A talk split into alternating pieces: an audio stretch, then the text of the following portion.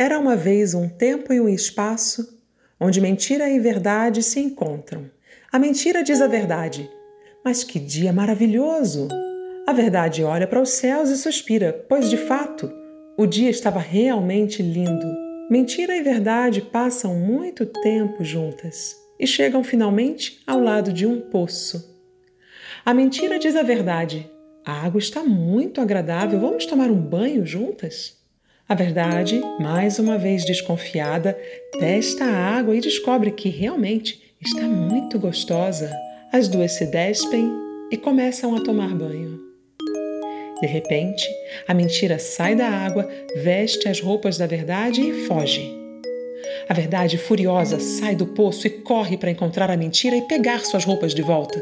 O mundo, vendo a verdade nua, desvia o olhar com desprezo e raiva.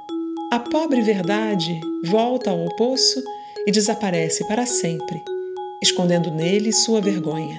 Desde então, a mentira viaja ao redor do mundo vestida como a verdade, satisfazendo as necessidades da sociedade, porque afinal o mundo não nutre nenhum desejo de encontrar a verdade nua. A verdade habita o mais profundo do mais profundo poço.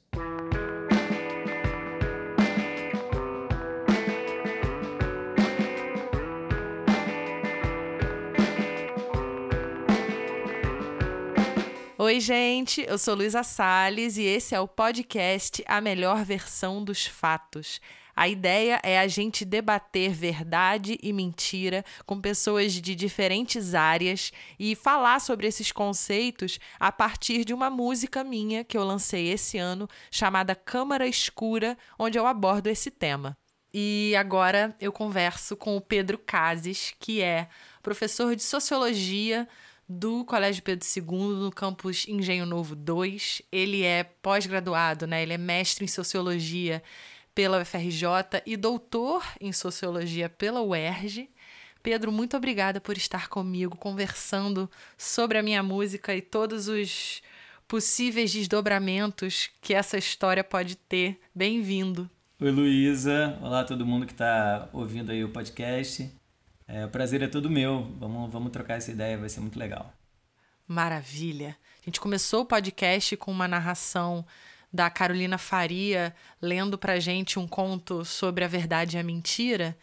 E Pedro, eu tô te mandando aí uma imagem para começar a inspirar a nossa conversa. Essa imagem do pintor Jean-Léon Gérôme de 1896, que é uma imagem que tem a ver com essa parábola que a gente ouviu da verdade escondida no fundo do poço. E essa imagem para mim ela é muito forte, que é uma imagem da verdade saindo do poço com um chicote, pronta para castigar a humanidade. E eu queria começar te perguntando, Pedro, sobre a visão da sociologia, enfim, nessa, nessa reflexão. É, se existe verdade, se a gente pode falar que a verdade existe, ou como que a gente olha para a verdade, né? Como é que a gente faz para conseguir olhar para a verdade? Bom, Luísa, é, realmente essa é uma questão assim que atravessou séculos, né? Acho que de alguma forma todos os filósofos, enfim, pensadores, é, tiveram refletindo sobre isso, né? E a gente não vai conseguir certamente chegar a nenhuma resposta definitiva, mas eu acho que algumas coisas que a canção, né, Câmara Escura, que você está lançando, é, elas apontam uma certa direção que eu acho interessante para a gente pensar, porque de, de alguma forma ela mostra que a verdade, quando ela se revela ou quando ela aparece, ela de alguma forma é, se choca com alguma coisa, né? Se choca com talvez a nossa forma de pensar mais cotidiana ou, enfim, as nossas é, fantasias, as nossas ideologias, né? A letra fala, por exemplo, no refrão, é, a verdade em conteste é aquela que se despe aos olhos de quem não quer. E tem um pouco a ver com essa imagem, né, que você usou no, no que você sugeriu aqui para a gente partir da conversa, essa pintura, né? Porque de fato, é, brincando um pouco com aquela música do Lenine, né, a gente estava conversando e eu fiquei pensando que a gente pode dizer que a verdade, assim como o Lenine fala que a vida é tão rara, né, a verdade também é rara de certa forma, né? E quando ela chega, é, muitas vezes ela nos sacode, ela nos dá um, um, um soco, né? Enfim, ela revela alguma coisa que estava escondida. E eu acho que é, é nesse sentido que a palavra verdade, né? Ela é um pouco mais forte, ela carrega um, um, um peso assim um pouco maior do que conhecimento, que é uma outra palavra que a gente poderia usar, né? Sei lá, uma, uma, uma ciência, a biologia, ou a física, ou a química, ou mesmo a sociologia, ela nos fornece muitos conhecimentos sobre a realidade, né? Eu sei sobre termodinâmica, eu sei sobre gravidade, eu sei sobre, enfim, uma série de, de, de fenômenos naturais, ou fenômenos sociais. Mas quando a gente fala, quando a gente usa esse termo verdade, né, ela parece carregar um, um significado um pouco mais forte de alguma coisa que, que transforma, né? não só que, que, que é um conhecimento sobre a, a, a realidade, mas algo que transforma a nossa própria relação com essa realidade. E eu acho que nesse sentido que a verdade aparecer aí, surgir do poço com um chicote, né, como vindo, vindo cobrar alguma coisa que a gente está deixando passar ou que a gente está deixando para trás, é, ou que a gente não estava ligado, digamos assim, é uma imagem que de fato fica bastante sugestiva na, na cabeça. Né? Total. E eu acho que é muito interessante também os diversos nomes que a gente consegue dar para a mesma coisa, né? Quando a gente fala de mentira versus verdade, a gente está entrando agora num, num momento de fato versus opinião, que as pessoas estão borrando a, o limite entre o que é opinião e o que é um fato, né? As pessoas estão é, manipulando as versões, múltiplas versões, as narrativas, né? Para poder chegar num, num discurso que, que elas desejam e manipular as pessoas. E eu achei muito interessante que na preparação para nossa conversa você citou é, que Marx usou essa mesma imagem da câmara escura e eu não sabia disso, na verdade, eu, eu fiz a música pensando literalmente na câmara escura em si e pensando também no olho humano, né, que também inverte as imagens e é o nosso cérebro que desinverte, né? É o nosso cérebro que, que torna as coisas, né, não deixa as coisas de ponta cabeça. E eu queria que você falasse um pouquinho sobre essa, essa interpretação do Marx, né, dessa figura, dessa imagem da câmara escura, e como que você acha que se relaciona também com o que eu falo na música. E foi total coincidência, e eu me senti assim é, muito esperta de ter pensado a mesma coisa.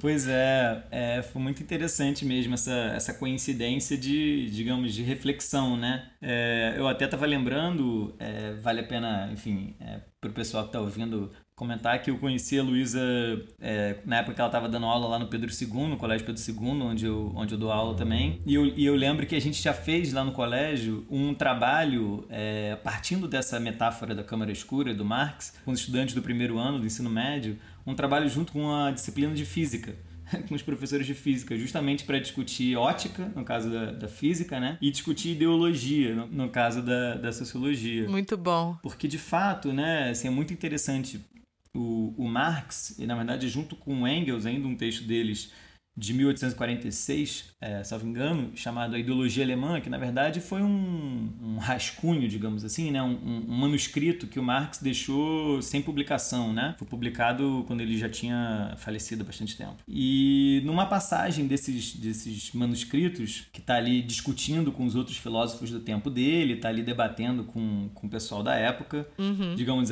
vamos, vamos de forma meio anacrônica chamar assim, a esquerda da época, ele está debatendo com, com o pessoal lá, filosofia filosofia crítica, como se chamava, e ele usa essa imagem quando ele está definindo justamente o conceito de ideologia. Né? O Marx fala algo assim: ah, na cabeça dos homens a realidade aparece invertida como numa câmara escura. E esse processo de inversão da realidade na mente humana, nas nossas representações, era justamente o que Marx chamava de ideologia. Essa visão digamos, distorcida ou mistificada da realidade. O Marx ele não tirou isso da cabeça dele assim do nada, né? Na verdade ele estava se baseando em grande medida num outro filósofo lá da época chamado Ludwig Feuerbach. E o Feuerbach é, criou, né, uma discussão, escreveu um livro chamado A Essência do Cristianismo, no qual ele trabalha o conceito de alienação, né? O conceito de alienação que o Marx usa e até um conceito que ficou famoso, digamos assim, depois, ele tem várias origens e uma e uma dessas origens origens é com o Feuerbach, que o Feuerbach meio que estava falando o seguinte, olha, os homens, né, a humanidade, é, é, que criam Deus, né? Deus, a ideia de Deus, de divindades, né? é uma criação humana. Porém, os homens se veem como uma criação divina. Então, a realidade do processo, né, que é os homens criando Deus, aparece na cabeça das pessoas, dos crentes, digamos assim, de forma invertida. Como se os homens uhum. é que uhum. fossem uma criação de Deus. Então, é esse processo de inversão que eles estavam, digamos assim, criticando para desmistificar a realidade é, em que eles viviam. Né? O Marx aproveitou essa ideia de alienação e de inversão para formular o seu conceito de ideologia. Então, é algo que dialoga, eu acho, bastante com a letra da, da música, né? como eu estava dizendo, é, também nesse sentido, né, que a gente não vive já desde sempre na verdade, digamos assim, a gente vive na ideologia. O nosso cotidiano, né, a nossa vida, a gente na psicanálise falaria das fantasias, né? Ou a sociologia fala das ideologias. E é muitas vezes através de um exercício crítico, né? Um exercício de tentar desvendar alguma coisa que está por detrás das representações mais, digamos, socialmente estabelecidas é que a gente pode, digamos assim, se aproximar de alguma forma dessa realidade, enfim, das contradições da, da, da realidade social.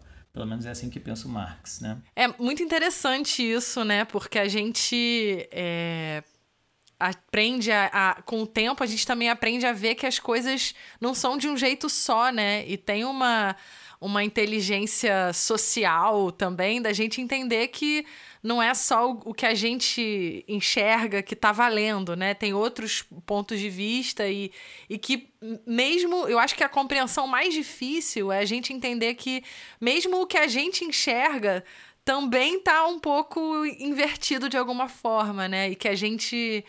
Eu sinto que a gente.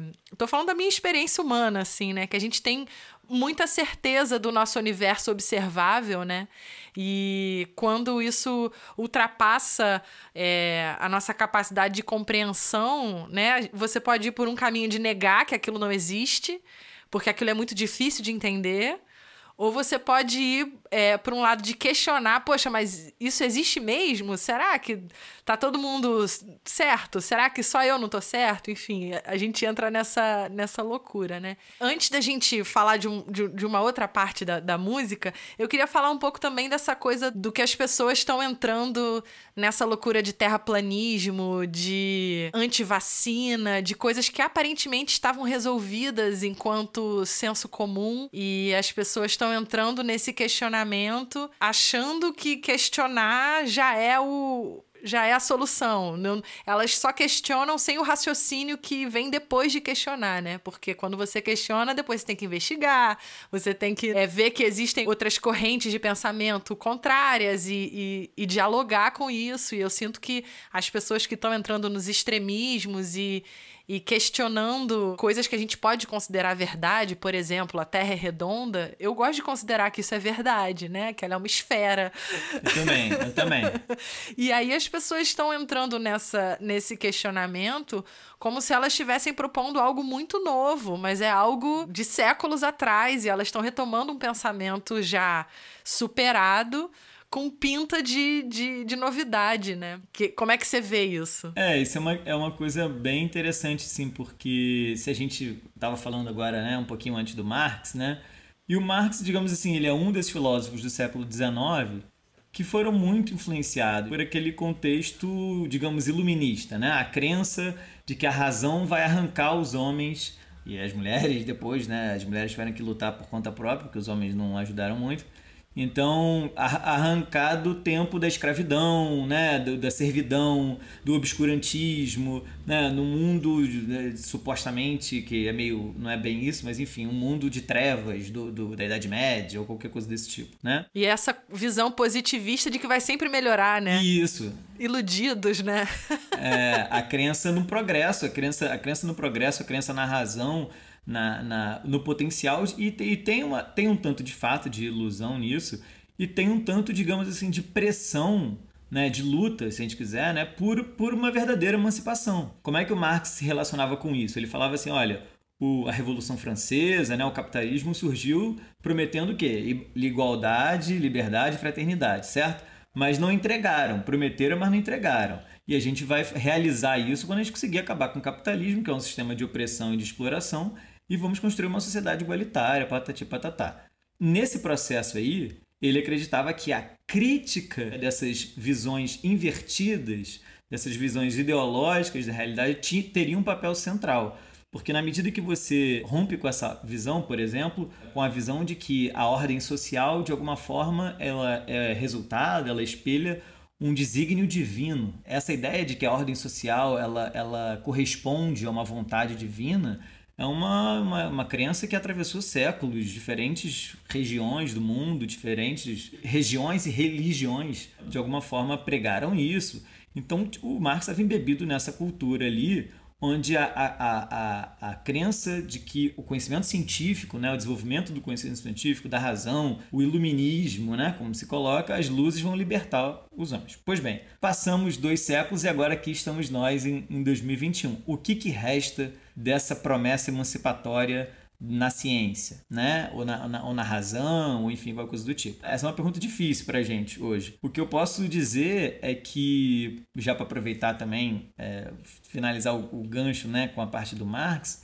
a gente está falando aqui do, do Marx, com certeza foi um dos pensadores, né, um dos filósofos mais críticos e mais subversivos, né? Enfim, não é à toa que é um, o cara que, né, que criou o conceito, ou um dos caras que criou o conceito de revolução como um conceito central para o mundo que a gente vive. Né? Então era um cara que estava assim, botando para quebrar. E é um cara que tem gente que até hoje não entendeu o que ele quis dizer, né? Enfim, então assim, é, se a gente está então seguindo essa tradição aí de pensamento, a gente percebe que é, a, a, revelação né, de uma verdade que está escondida por trás dessas, dessas ideologias ou dessas visões distorcidas da realidade, essa revelação ela carrega um potencial de subversão, carrega um potencial crítico de desestabilização. A gente não está satisfeito com o mundo como ele é hoje, a gente quer transformar esse mundo e para isso a gente vai revelar a verdade por detrás desses discursos religiosos, políticos que, digamos assim, escondem escamoteiam as contradições sociais. É isso, mais ou menos, o conceito de ideologia para o Marx é mais ou menos isso aí. Qual é o problema, né? Hoje a gente estava conversando isso um pouquinho antes, né? É que esse potencial, digamos assim, subversivo, ele é apropriado performaticamente, de forma falsa ou de forma de, como um simulacro, né? Justamente por essas pessoas que estão dizendo assim: olha, eu achei aqui na internet um vídeo, eu recebi aqui no WhatsApp que diz que na verdade a Covid-19 é uma invenção da China para implantar um chip comunista na cabeça de não sei quem e a vacina é não sei que, né? E todas as teorias da conspiração, né? Então, isso é uma coisa de fato muito curiosa, porque nesse momento a gente obviamente vai defender o que a ciência conseguiu, né, estudar até agora desse fenômeno e defender tudo aquilo que tem evidência científica, que tem base científica para a gente como uma sociedade, como um coletivo, né? Minimizar as perdas, minimizar os danos, e por outro lado, tem uma galera que se coloca como subversiva em relação a isso. É claro que essa subversão, nesse caso, ela pode ser extremamente, como a gente está vendo, perigosa, narcisista muitas vezes, porque ela, ela, ela é egoísta, ela é narcisista, né? ela só está interessada na reafirmação de uma identidade por parte daqueles que partilham dessa crença. Isso é uma coisa que eu acho muito importante também de dizer, né? As nossas crenças, elas formam as nossas identidades. Então, o cara nem sabe exatamente o que é OMS ou o que, que é ciência mesmo, como é que uma pesquisa científica é feita na universidade. Mas ele não está se contrapondo a isso porque ele leu, estudou muito. Tá? Ah, quer dizer, alguns, né? Pode ter até um ou outro que tem mais estudo, propriamente dito, talvez. Mas tem um, um, uma coisa aí de identidade. O cara quer se demarcar em relação a um outro. Né? Eu não sou que nem vocês eu sou diferente. Então, acho que isso é uma parte importante desse que Procor que a gente está vivendo, para usar uma palavra suave, né? Porque a realidade é um pouco mais sombria do que isso. Com certeza. E essa sua fala me lembra o documentário A Terra é Plana na Netflix, que mostra os terraplanistas e como, como vivem, como se alimentam, o que pensam. E eu achei muito flagrante, assim, essa necessidade de pertencer a um grupo, de ter uma coisa identitária, de ter uma coisa, ah, nós somos assim, nós pensamos assim, e esse descarga descarte total do método científico, no sentido de que eles tentam fazer experimentos para conseguir achar o resultado que eles querem, né? Então, se o resultado dá errado, eles acham que é culpa do experimento. Então, eles gastam milhares de dólares. É, é, é meio cômico, assim que é justamente o contrário, né? O método científico você vê no que, que vai dar. E aí você vai ajustando, né? Mas eles já querem ter uma resposta pronta, né? Sobre isso também, isso já, isso já leva a gente para um outro tema, né? Que também tá na letra das aparências. Eu brinco quando eu toco essa música que eu fiz essa música pro Instagram. Eu fiz essa música para muitas coisas, mas também pro Instagram, né? É essa coisa de você escolher a parte da verdade que você quer mostrar, né? De você botar um, um recorte, de você botar um filtro para mascarar a verdade, enfim. E eu queria que você falasse um pouco sobre essa essa importância da imagem nos tempos atuais que está ficando cada vez mais preponderante. Eu, como musicista, tô tendo que me colocar com pensar na minha imagem e coisas que eu não aprendi na faculdade ou na minha formação como artista estão se tornando importantes agora, né? E queria que você comentasse sobre isso, sobre a, as aparências e a, eu acho que a potencialização para mal e para bem dessa glorificação da imagem, né? Lembrando que estamos aqui num podcast que é resistência do áudio. é isso aí, é isso aí. Eu acho que um dos atrativos do podcast, dos podcasts, né, é, é tirar a gente um pouco desse registro excessivamente visual da cultura contemporânea, né? E, e, e, conectar a gente talvez com uma memória afetiva do rádio ou de uma coisa que você é, pode fazer e descansar os olhos, né? Quando você lava uma louça, varre a casa, faz alguma coisa assim, né? E praticar ouvir, que a gente precisa ouvir, né? É, de fato, a gente se perguntar o que, que significa hoje a verdade num mundo saturado, né? Excessivamente de imagens, é uma pergunta talvez das mais é, fundamentais, né? para a cultura, né, para essas coisas que a música e no caso a sua canção estão refletindo sobre, né? Eu acho que aí tem uma coisa legal para a gente puxar nesse fio, que foi uma reflexão de um filósofo também, pensador francês chamado Guy Debord, que escreveu nos anos 60, salvo engano, um livro chamado A Sociedade do Espetáculo. E era, pensa só, na década de 60 a televisão estava chegando, provavelmente ali naquele contexto, e muito menos computador, internet, redes sociais, não tinha nada disso, né? mas ele já estava dizendo que cada vez mais as nossas relações sociais somos nós que criamos essas imagens, mas de alguma forma é como se essas imagens que nos controlassem, é? essas imagens que, no, que nos dominassem. A gente sente é, angústia, a gente trabalha, você também trabalha com educação musical, né? a gente trabalha com, com adolescentes e tudo mais. E a gente sabe muito bem como é que, é, no mundo onde a imagem é tudo, muitas vezes, né? Estofrimentos mesmo da, da puberdade, da adolescência, de não, sentir que não se encaixa, sentir que não é bonita o suficiente, não é magro o suficiente, não é, sei lá, o cabelo não é tal como gostaria de ser, porque tem uma imagem na cabeça, né, de uma atriz americana ou qualquer coisa desse tipo.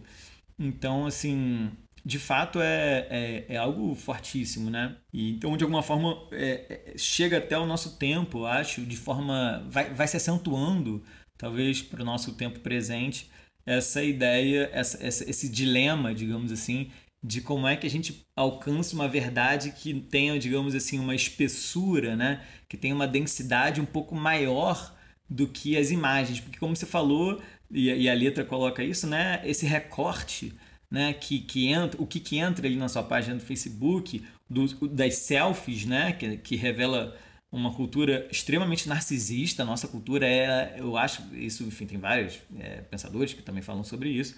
É uma cultura de endeusamento do eu, né? O, o, o Deus que é louvado é a sua própria imagem.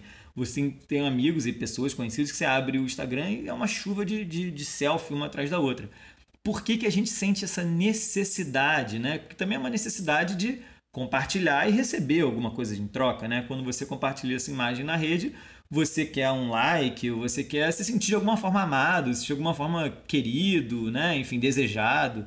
Então, a, o nosso bem-estar, a nossa autoestima, né, coisas que são muito fundamentais para uma pessoa, né, para a nossa subjetividade, hoje em dia dependem dessa das redes sociais, dependem dessa circulação da nossa imagem é, nessa rede, que é uma loucura, muito, né? Um negócio muito muito muito estranho se a gente for pensar assim objetivamente, porque é uma empresa dos Estados Unidos que sabe com quem que a gente conversa, o que, você falou com sua mãe, com seu pai, com seu namorado, com seu irmão, o que, você comeu hoje de manhã, e todas as suas fotos, as que você está bem, as que você está mal. Enfim, então isso é de fato uma, uma um elemento, né? uma, um, uma característica da nossa situação é, contemporânea que certamente faria o mito né, que a gente falou no início da, da verdade da mentira. É, acho que a verdade vai sair desse poço aí ainda mais revoltada com a gente, porque o negócio está se perdendo aí numa espiral de, de imagens e onde é que a gente agarra a realidade. Algumas vezes a, a realidade vem como um soco, né? Como a gente tinha falado mais cedo. Eu comentei com você também é, na nossa conversinha aqui antes de começar a, a gravação, de um artigo do, do José Miguel Wisnik, né? É, na Folha de São Paulo, no início desse processo da pandemia, onde ele trouxe, entre outras reflexões, um pouco uma aposta a partir da ideia de real, né, que é um conceito do Lacan, do filósofo Jacques Lacan, né, que desenvolveu uma, uma teoria sobre o real, o simbólico e o imaginário, né, enfim. O Lacan, como boa parte da psicanálise, está falando assim, olha, a gente vive nas nossas fantasias, né, porque a nossa, a nossa fantasia, a gente tem um lugar no mundo, tem um, né, uma pessoa que te acolhe, seja a sua mãe, seu pai, seu namorado, tem, você tem um laço, né, que te coloca em algum lugar, que te protege, né? Que você não vive todos os dias desesperado achando que alguma coisa horrorosa vai acontecer e tal. Mas o real, muitas vezes, quando vem, ele vem como uma porrada, né? Ele sacode essas nossas. E o Wisnik falava um pouco isso, né? Até que ponto esse estado de alucinação que o nosso presidente da República e os seus seguidores gostam de propagar, né? Com uma série de, de, de enfim, de fake news, de, de mentiras deslavadas que todo mundo sabe que são, enfim. Mas até que ponto esse estado de alucinação ia conseguir se manter tendo em vista que a pandemia nos coloca de frente de um drama humano, né, da situação da morte, e nada pode ser, digamos assim, mais real do que isso, é, dessa constatação, dessa, dessa finitude é, que a morte nos traz. E, é, e enfim, é um, é um assunto pesado, mas é um pouco desse, é, dessa aposta de saber até que ponto essa espiral de imagens e de, de versões, de perspectivas onde eu vou pensar o que eu penso e eu não tô nem aí, meio que pro. Eu não tô aberto a mudar de opinião, né? Até que ponto isso pode perdurar, tendo em vista que uma situação que a gente está passando coletivamente tão grave como essa da pandemia. Pois é, e eu acho que é muito significativo que os seguidores o chamem de mito, porque mito é uma coisa fantasiosa, inventada, né? É uma coisa desconectada com a realidade, que tem uma simbologia, que está representando, né, enfim, alguma coisa. Mas geralmente o mito tem uma lição para passar também, né? Quando o, o, mito ele tem um, uma sabedoria para passar e eu acho que não, não se aplica a pessoa que recebeu esse apelido no momento, né? E eu acho que as pessoas parecem saber que estão se enganando de alguma forma, mas elas preferem pensar assim. É uma grande incógnita, assim. E recentemente a gente. Eu queria que você comentasse um pouco isso para a gente se encaminhar para uma. Para uma, quem sabe, uma resolução, para a gente fazer as pazes com a verdade. Eu acho que se a verdade está pistola com a gente, eu acho que a gente tem que buscar uma reconciliação com a verdade, né? Eu acho isso é, porque se a gente partir para brigar com a verdade, também não vai dar certo, porque é a gente que vai apanhar, né? Então, Recentemente, a gente está acompanhando o caso do deputado que é, foi preso por apologia né, à, à ditadura, por querer fechar o STF, enfim. E uma coisa que tem me deixado muito sem saber o que pensar é que no impeachment da Dilma, o voto do Bolsonaro foi exatamente isso que esse cara fez, né? E por que que naquele momento lá ele não foi, o STF não achou que tinha que parar esse, esse discurso e só agora a gente tá, a gente tá vendo algum tipo de reação a, a, ao fascismo, né? A essa, essa ideia, né? E aí eu queria que não sei se você conseguir linkar isso com a ideia do paradoxo da tolerância, né? Porque a gente, se temos que ser tolerantes com todos, não podemos ser tolerantes com os intolerantes. É, e aí eu, eu queria que você comentasse sobre isso e, e fechasse, assim, trazendo o que você acha que é o caminho para a gente não chegar nesse colapso é, de estar tá totalmente sem saber o que é verdade, né? Porque a gente vai chegar num ponto que é, qual que é a fonte confiável? Qual que é a, né? Se eu não, se eu não vi com os meus próprios olhos, o que que é então, né? Bom, é, vou começar por esse final, é, já que a gente já tá, vai ser taxado de vermelho e, e comunista mesmo nesse podcast. eu vou, vou, vou começar citando o, o, o famoso Mao Tse Tung, que dizia que o critério da verdade é a prática. Então, assim, o que, que a gente pode nos basear? nos efeitos que uma ideia, que uma forma de pensar produz na realidade.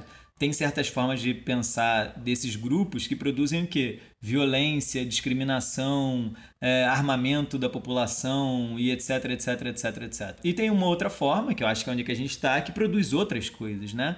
Então, o critério da verdade é a prática no sentido de que as consequências né, dessas formas de pensar são muito diferentes, né? não são todas iguais essas consequências. Né? Então, e eu penso que só porque você falou do deputado, eu lembro que, já que eu já citei uma vez o Colégio Pedro II, é, ele tentou uma vez invadir lá o campo de, campo de São Cristóvão e tirar foto, supostamente para revelar a doutrinação nas escolas e alguma coisa desse tipo, e foi posto para fora pela massa dos estudantes que saiu das suas salas e, com palavras de ordem, enfim, autonomamente, sem serem comandados por ninguém lá, botaram esse deputado para fora do colégio. Inclusive com uma palavra de ordem que muito me emocionou quando eu estava revendo o vídeo esses dias, que os estudantes falavam assim: por Marielle queremos justiça, não aceitamos deputado da milícia. Então, esses nossos estudantes aí estão dando recado que eu acho que a gente pode tomar como é assim pelo menos que eu penso, né? Como é que a gente pode achar um caminho, alguma coisa. É, eu acredito nessa saída coletiva, né? Na construção disso. Até porque quando a gente vive uma experiência coletiva de construção, né, de transformação, a gente sente que é uma, que é uma tem uma coisa de verdade ali, né? Tem uma coisa verdadeira que nos transforma, né? Porque a verdade ela precisa nos transformar, senão não, não né?